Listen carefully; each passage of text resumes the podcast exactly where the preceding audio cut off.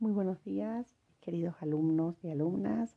Espero eh, puedan escuchar bien este, este pequeñito podcast que viene a ser el complemento de algunas ideas que estuvimos defendiendo en la sesión anterior y que me interesa que tengan sobre todo para ilustrar el eh, telón de fondo que presenta la relación entre arte, academia, crítica eh, y las figuras ¿no? importantes dentro de la crítica, un poco para Em, digamos que sazonar, darle un poco de vista a nivel intelectual, a nivel de movimientos eh, históricos, eh, de acompañamiento al proceso de la crítica de arte que eh, su instauración, por lo menos en Francia, como uno de los centros más importantes que los produce, es sumamente valiosa.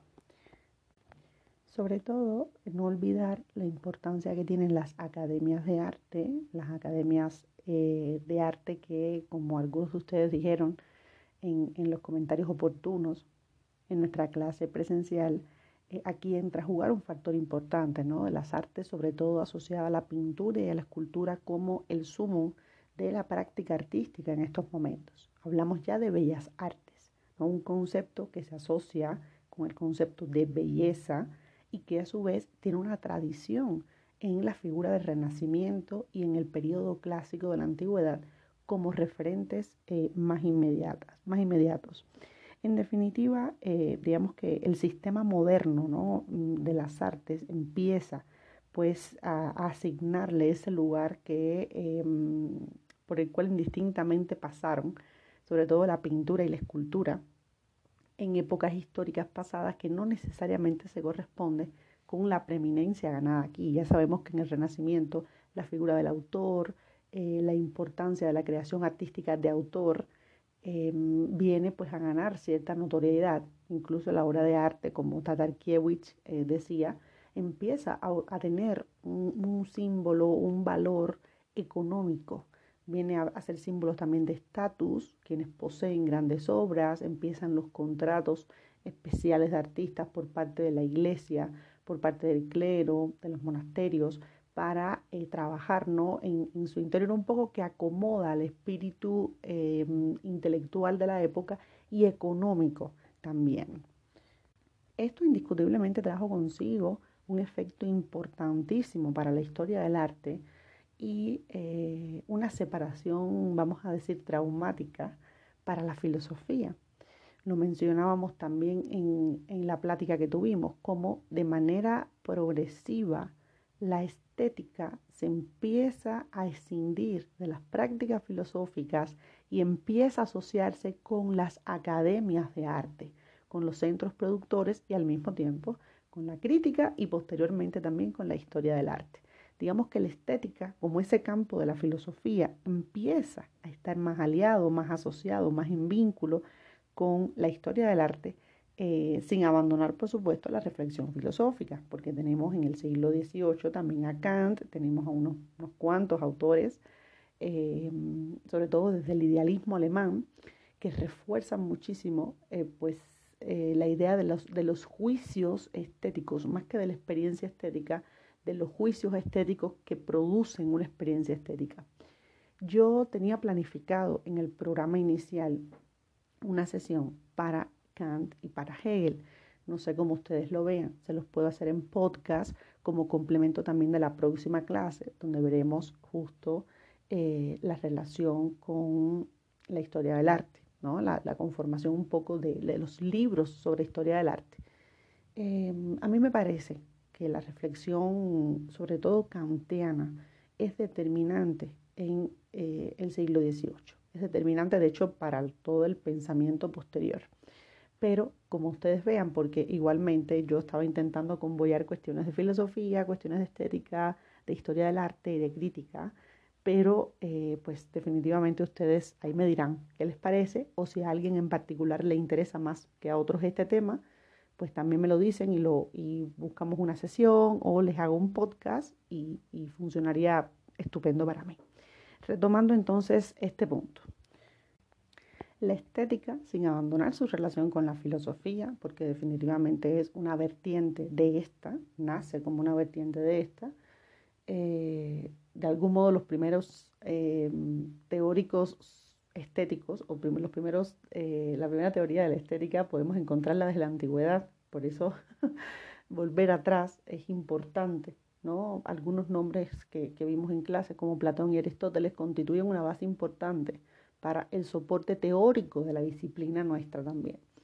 Eh, en definitiva, la estética eh, ya no solo se vincula con la filosofía, sino se empieza a asociar con otros resortes que configuran la materia de la disciplina, o sea, la, la esencia de la disciplina. La historiografía, la retórica, son cosas que empiezan, digamos, a tener en términos modernos una relación más o menos interdisciplinar y que no se alejan del todo de la historia del arte a partir del siglo XVIII. Todo lo contrario, empiezan a tener una conexión interdisciplinaria muy especial, eh, natural, digamos, o sea, un proceso que ocurre en el siglo XVIII, empiezan a dictarse cátedras de estética en Alemania, sobre todo Alexander Baumgarten viene a ser la figura más importante eh, en este sentido, publicando un libro que lleva el mismo nombre, Estética, muy famoso en la época además él pues, fue un, académico, digamos, de reputación.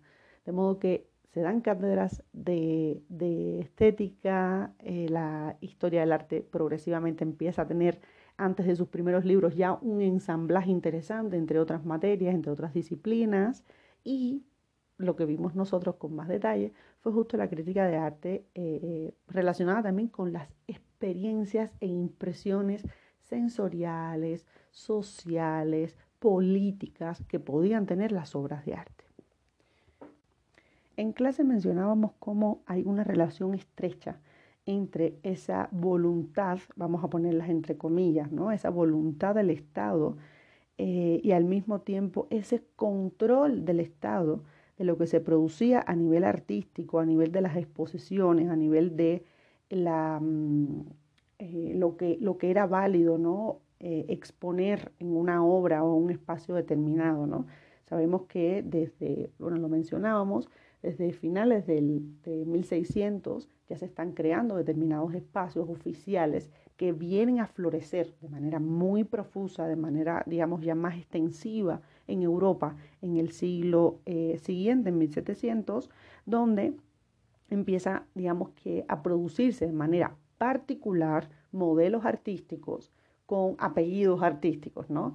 Porque eh, en Alemania no tenemos el mismo modelo que, que en Francia o en Italia no tenemos el mismo modelo que en Francia. No significa que Francia sea el non plus ultra de las academias. Sin embargo, fue una de las más influyentes, fue una de las más eh, replicadas. Es un modelo de crítica y de producción eh, que es muy válido en la época, es muy interesante en la época, y em, no abandonando, por supuesto, las visiones de lo que se va produciendo a nivel relacional en este periodo en otros países.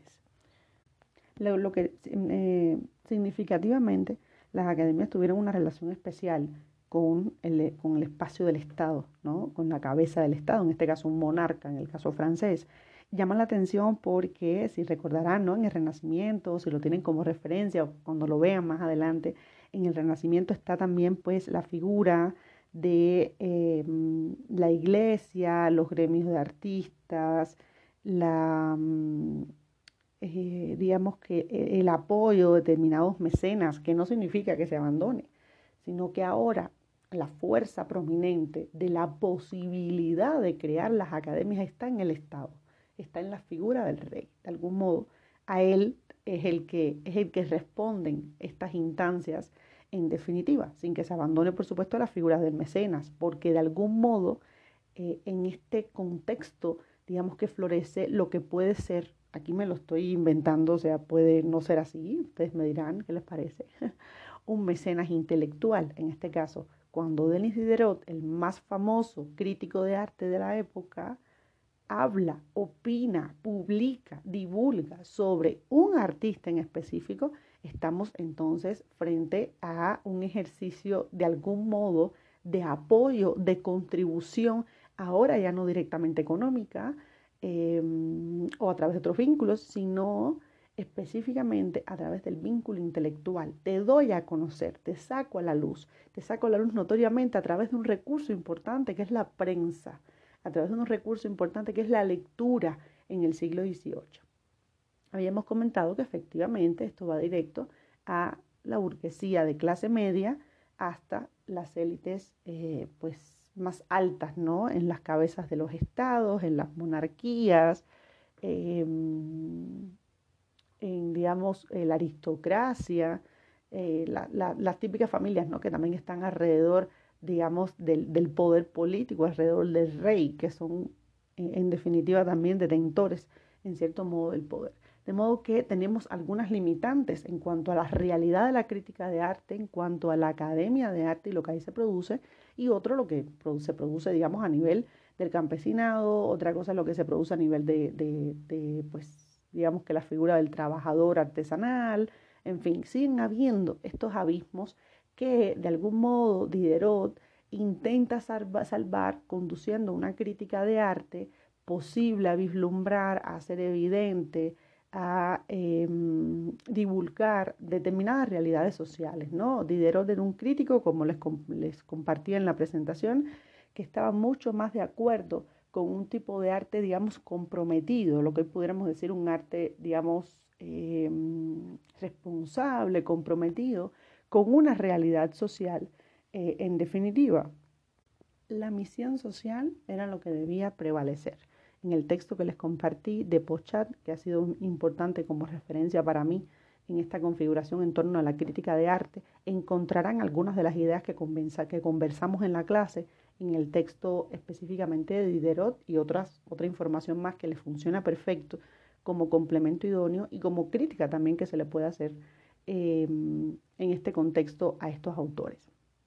Si nos movemos hasta la diapositiva número 14, ya vamos eh, ah, no, perdón, la 13, la 13, nos encontramos con eh, el principio, en principio con la enciclopedia o diccionario razonado de las ciencias, de las artes y de las profesiones, ¿no? Es un producto eh, puramente ilustrado, es un producto del siglo XVIII, del siglo de la iluminación, ¿no? El siglo de los ilustrados, al que no solo Diderot pertenecía, sino al cual contribuyó a enriquecer de manera notable. Uno de los principios más remarcables de la ilustración como un movimiento intelectual europeo que nace, por supuesto, de, eh, digamos, eh, un pensamiento académico, un pensamiento crítico a la realidad del Estado, a la realidad social, o sea, a la realidad política, social y económica, uno de los principios más importantes que tenía este siglo de las luces, al cual perteneció Diderot, era justamente contribuir a que, digamos, los elementos de la realidad más diversa y más compleja se dieran a conocer al mundo, un poco pensando el mundo ya como una categoría moderna. Digamos, la modernización, la actualización de los sistemas de pensamiento vendría a ser uno de los resortes más importantes del siglo XVIII europeo. Pero actualizar el pensamiento actualizar los, reportes, los resortes intelectuales implica qué cosa? Posicionarse de algún modo en contra de los anteriores. Un poco hacer la crítica al pasado, la crítica al antiguo régimen, como les decían eh, estos autores, o sea, la crítica a la, Edad Media, la crítica incluso eh, al Renacimiento, viene eh, dado por esta motivación de renovación. De modo que un poco pensándolo también a nivel kantiano, como una figura importante de la época y que va a producir desde Alemania como otro epicentro clave de la filosofía crítica. De hecho, a, Kant se le toma como el padre, como un antecesor de la teoría crítica frankfurtiana que se va a generar en Europa después de la Segunda Guerra Mundial, con algunas figuras como Adorno, tomando también las referencias de Benjamin, eh, Horkheimer, Habermas, autores importantísimos para la, para la crítica, para instaurar la crítica como, digamos, una palabra en mayúscula, alrededor de la cual se configura eh, un poco una intencionalidad de renovación, digamos, de apuesta por algo diferente. Los enciclopedistas franceses hablábamos un poco de la enciclopedia como ese diccionario que contiene toda la información que podía contener en la época un texto. Eran volúmenes extensos, volúmenes grandes, donde tú podías buscar una palabra, eh, un, concepto, eh, una idea y encontrártelo documentado. De modo que la gente podría acceder a través de la enciclopedia a un conocimiento. Claro, podría ser limitado, preciso, pero podían acceder.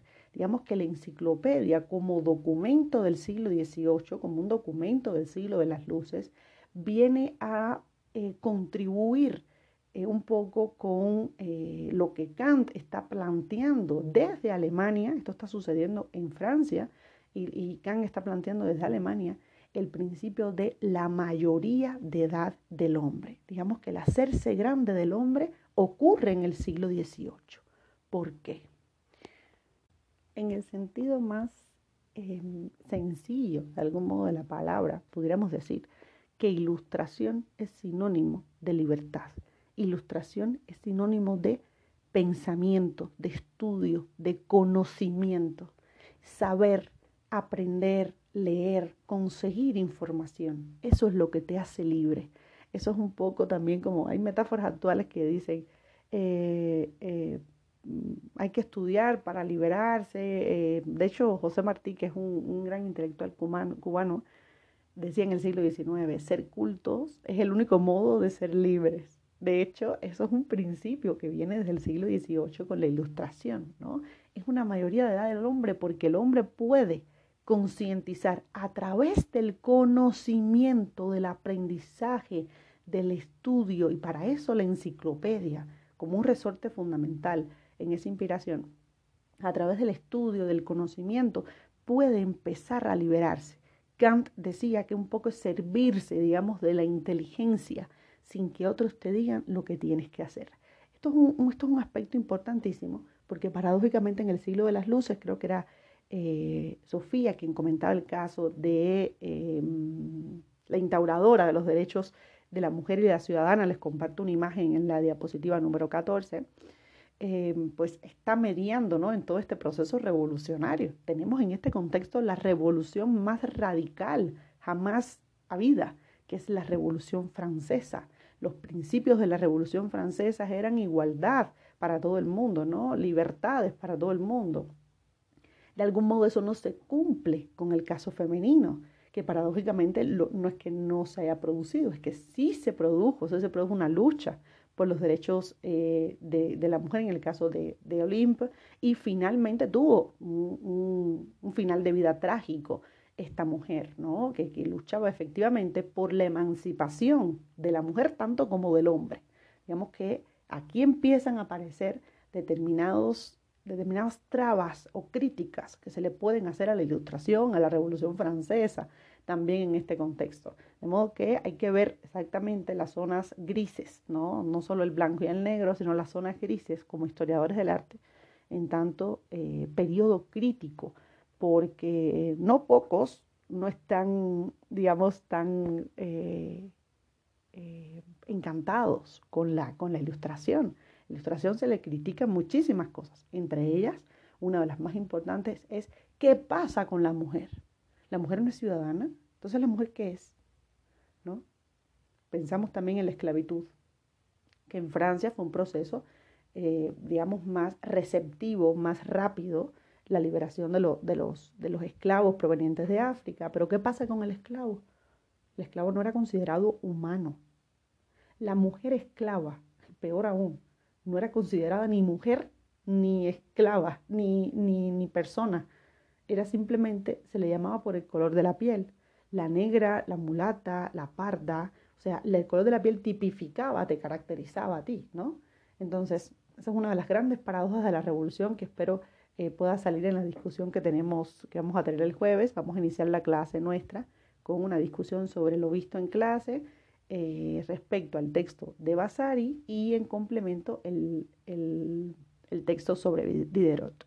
En definitiva, la ilustración como proceso idílico, podemos decir, del siglo XVIII, generado desde la élite intelectual, generado desde las personas con conocimiento, digamos que es un estímulo, eh, en definitiva un estímulo positivo a que el hombre salga de su culpable incapacidad, un poco recuperando nuevo la idea de Kant, salga de su, culpable incapacidad eh, para, para hacerse adulto y poder decir, yo no estoy de acuerdo con tu criterio.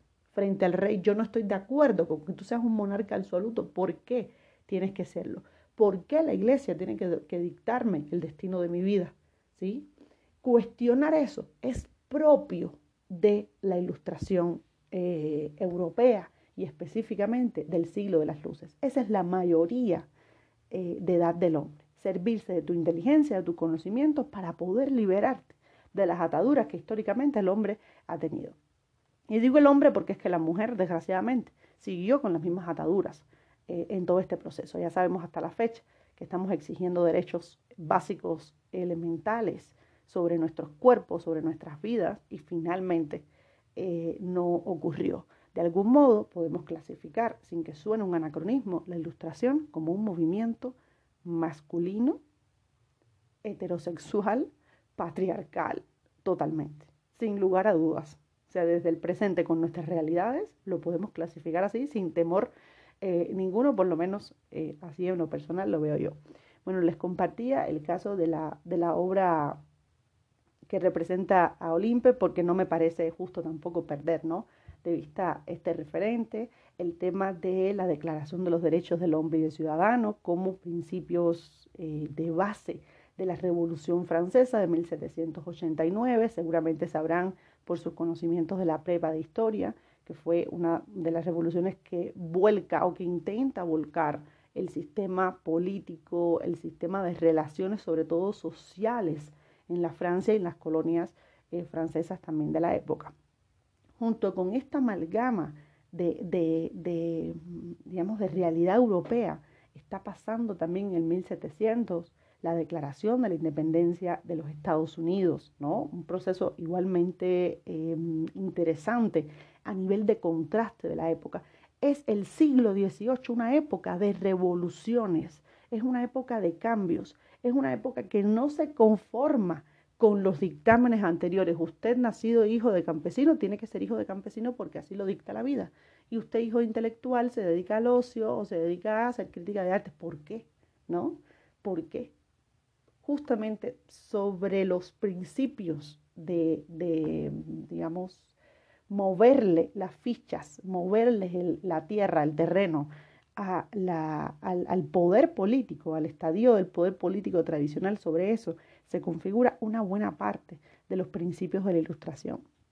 Tenemos ya la libertad, hemos hablado de supuestas libertades, eh, eh, de supuestas igualdades que se necesitan ¿no? para que finalmente el hombre pueda empezar a liberarse. El tema también de la razón, el tema de ser racional en nuestro pensamiento va en contra justo de un modelo em, religioso que puede ser bastante eh, que puede no, que fue bastante criticado y que no necesariamente es relacional con los principios eh, de, la, de la racionalización, como uno de los movimientos más fervientes en esta época, ¿no? Los funcionamientos, el funcionamiento de la naturaleza, comprender la, realidad de la naturaleza, las dinámicas de lo humano a partir de la racionalización del pensamiento y no de una teologización del pensamiento de la vida, es fundamental también como principio de la ilustración.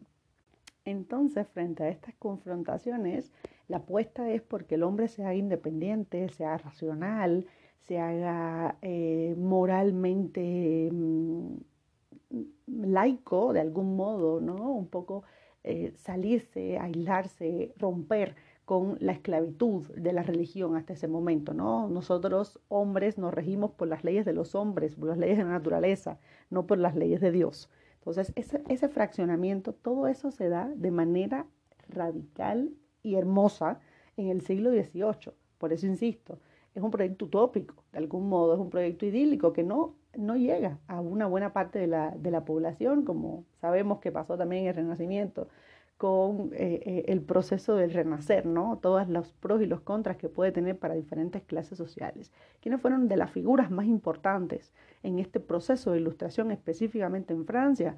Tenemos a Montesquieu, Diderot, Rousseau, D'Alembert, son de los más importantes, de las figuras descollantes de, em, de este periodo histórico. No significa, insisto, de que no hayan habido grandes nombres, al contrario. en Inglaterra Eh, tenemos a Hume, es, como una de las grandes cabezas. También tenemos a Smith, Adam Smith. Eh, Alemania tenemos a Immanuel Kant como uno de los grandes eh, nombres.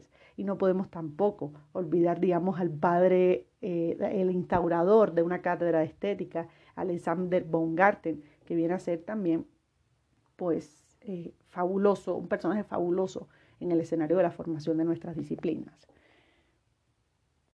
Si nos fijamos en la diapositiva 14, le pongo unas ideas muy, muy sintéticas, muy precisas acerca de esta cuestión. ¿no? Tenemos eh, el texto mm, que fue un grandísimo texto en la época El espíritu de las leyes, el contrato social, acompañado también de la, eh, de la enciclopedia francesa, donde justo la apuesta era por una educación más inclusiva, por una división de poderes. ¿Qué significa esto? Lo que tenemos hoy en nuestras repúblicas como, eh, bueno, yo no lo tengo en mi república cubana, pero ustedes la mayoría así, eh, la división del poder en ejecutivo, eh, legislativo, judicial, esa fragmentación de los poderes que le da menos autoridad a una figura nada más, como era el antiguo monarca, que era el cabeza del Estado y decía, él era la ley, él era el orden, él era, eh, digamos que la, eh, juez y parte. En definitiva, eso se intenta socavar en este momento con los, con los principios de la ilustración. La, división de poderes, la libertad religiosa, el acomodo del gobierno según la organización social. Digamos que todos los gobiernos no tienen por qué ser una república, todos los gobiernos no tienen por qué ser eh, una monarquía, ¿no? Cada, cada orden social le corresponde una cabeza de gobierno. Y en este sentido, pues indiscutiblemente eh, esto significa una revolución importante en cuanto a los tratados sobre leyes en la época. Mientras más crece el Estado, más disminuye la libertad social. De modo que aquí tenemos otro principio importante que está asociado con el individuo, con la individualidad, con la capacidad del hombre de poder agenciarse su eh, propio espacio vital y poder opinar de política, poder opinar de artes o poder opinar de eh, lo que guste en la vida sin tener que ser juzgado por la iglesia, por el Estado, por eh, el partido político, por, ¿no? O sea, ese es en el plano ideal. Pasamos a la siguiente diapositiva, la diapositiva 17 y 18, son dos reflexiones, eh, una de Immanuel Kant, o sea, tomadas, perdón, de Michel Foucault desde Immanuel Kant. O sea, me interesa mucho la reflexión que hace Foucault, se las puedo pasar también. Tengo varias cosas de ilustración, así que ustedes si les interesa el tema incluso como trabajo final, Em, o analizarlo, por ejemplo, en el caso de las academias alemanas, pienso en Mariel, o en la intelectualidad alemana de la época, estaría también fabuloso. Eh, justo las, las dos ideas que tomo las tomo de Michel Foucault a partir de qué es la ilustración de Immanuel Kant, un texto importante para la filosofía, importante para para el arte también, importante para la historia donde eh, justamente, bueno, Foucault reflexiona sobre, desde mi punto de vista, dos aspectos medulares. Y se las voy a leer muy rápido. Me parece que este texto de Kant, ahí la traducción del alemán eh, es que es la ilustración, introduce un nuevo tipo de cuestiones en el campo de la reflexión filosófica. La cuestión que a mi juicio surge por primera vez en este texto de Kant es la cuestión del presente. Vean qué hermoso. La cuestión de actualidad. ¿Qué es lo que ocurre hoy? ¿Qué es lo que pasa ahora? ¿Qué es ese ahora en el interior del cual estamos unos y otros y que define el momento en el que escribo? Esto es fabuloso porque justo esas preguntas se las genera Michel Foucault desde el pensamiento kantiano, que es un pensamiento que vive ese momento de la ilustración europea. Em, ¿Qué significa la cuestión presente? ¿Qué significa comprender lo que pasa hoy? ¿Qué significa alcanzar, digamos, em, una cuestión, o sea, una extensión de la filosofía llevada al campo del presente? ¿Qué significa para los ilustrados de la época? Tengan en mente a la figura de Denis Diderot, sobre todo. Para el filósofo, pasamos a la siguiente. Para el filósofo, plantear la cuestión de su pertenencia al presente ya no consistirá en absoluto en reclamarse de una doctrina o de una tradición, ni tampoco de una comunidad humana en general, sino plantearse su pertenencia a un determinado nosotros, a un nosotros que se enraiza en un conjunto cultural característico de su propia actualidad. Ahí un poco va quedando más claro en palabras de Foucault. Y aquí tenemos una palabra clave, nosotros. Nosotros, que fue una de las primeras palabras que salió cuando leímos el texto de Mary Bird. Un nosotros en mayúscula, una pertenencia grupal en mayúscula que se rescata en la ilustración, que se potencia en la ilustración. Si volvemos a la reflexión de la diapositiva 17, me interesa que esto quede pues muy claro porque digamos que podemos resumir en palabras claves. A mí me gusta mucho el ejercicio del glosario y las palabras claves eh, a partir de estos autores, ¿no? ¿Qué cree? ¿Qué, cree Michel Foucault, que, Michel Foucault que para Kant es determinante? Bueno, justamente la cuestión del presente, la cuestión de la hora. Un filósofo que entienda su época como la entendió Diderot, digo filósofo porque la mayoría de estos están, o sea, conectados filosofía, arte, historia, son intelectuales en mayúscula, Em, en qué medida estos intelectuales están, coordinados con la realidad de su época, en qué medida estos intelectuales están contribuyendo con su pensamiento en la época. Totalmente, 100%. Ya no estamos hablando de intelectuales que están relacionados nada más que con el empirismo, con el racionalismo, con el modelo neoplatónico. No, no, es, no son escuelas, son filósofos que quieren entender la época y la experiencia de la filosofía y la filosofía del arte dentro de este bloque se aterrizan en los casos particulares. El filósofo ya no quiere especular sobre ser o no ser, el filósofo quiere hablar de su contexto, necesita hablar de un nosotros en una época específica, necesita hacerle una crítica a su época. Por eso la palabra fundamental de las fundamentales del siglo XVIII para mí, de las que engloba otras grandes, es la palabra crítica, en mayúscula, con, todas, todas las mayúsculas posibles, porque justo es a lo que vuelve Michel Foucault cuando lee a Kant en el siglo XX. Lo que está pasando aquí es que hay un nuevo tipo de cuestiones en el campo de la filosofía, ah, pero también en el campo del arte, también en el campo de la historia, nos estamos cuestionando cosas que antes no hacíamos. ¿Por qué la iglesia me tiene que dominar? ¿Por qué la iglesia tiene que decirme qué tengo que hacer? ¿Por qué un monarca absoluto no se, no se digamos, no divide eh, el poder para que nosotros podamos elegir la figura que queremos que nos represente, como presidente, como primer ministro o como lo que sea, ¿no? Esa posibilidad de entender el presente para cuestionarlo, pensar en ese ahora, en ese interior de la hora, es una de las cosas más difíciles que hay en el mundo, estar consciente de la época en la que vivimos, estar, digamos, amalgamado con la época y criticándola. Pero eso definitivamente es un giro que se introduce en el siglo XVIII y es un giro que Michel Foucault recupera muy bien desde el texto que es la ilustración de Kant, ¿no?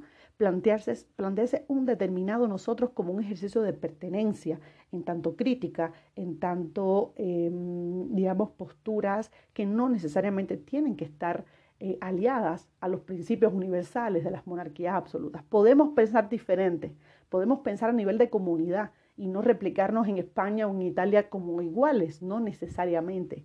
Por eso nosotros es una categoría tan complicada. Pero en definitiva, pues aquí se las dejo en estos 35 minutos de resumen, una plática general acerca de la ilustración, que es un tema fascinante, insisto, criticado. Em, no, siempre, no siempre sale bien la ilustración por muchas razones. Vimos el caso de las mujeres. Eh, hay otros autores como de la Escuela de Frankfurt, por ejemplo. Si les interesan los textos, también se los puedo pasar. No se los paso todos para no agobiarlos o confundirlos donde em, justo se critica pues esa, eh, digamos, una falsa promesa que lo que conduce es a una mm, a veces nefasta conducción política. En la última diapositiva les comparto un glosario y en ese glosario tengo algunas palabras claves que yo se las dejo eh, sobre el tintero para que las reflexionen y para cuando revisen, estudien, lean en torno a la ilustración como, como proceso, eh, puedan decir qué les parece, qué opiniones tienen sobre, sobre estas, ¿no? Yo creo que de las palabras más importantes es crítica, eh, yo siempre adelanté, quería comentárselos pues en la próxima clase en el debate, pero bueno, si quieren agreguen al glosario de ustedes, yo les pongo algunas aquí que son pues importantes, entre ellas el nosotros que habíamos hablado, la idea de la revolución, la idea de la, libertad, del autoconocimiento, ¿no? de la actualidad como problema para la filosofía y también para el arte. ¿sí? Entonces, bueno, espero haya quedado más o menos claro. La próxima sesión iniciamos con debate sobre los dos, eh, sobre los textos que revisamos en las dos últimas clases. Hacemos como una retroalimentación a partir de sus comentarios e iniciamos con el próximo subtema que tenemos planificado. ¿sí? Les mando un abrazo a todas y a todos.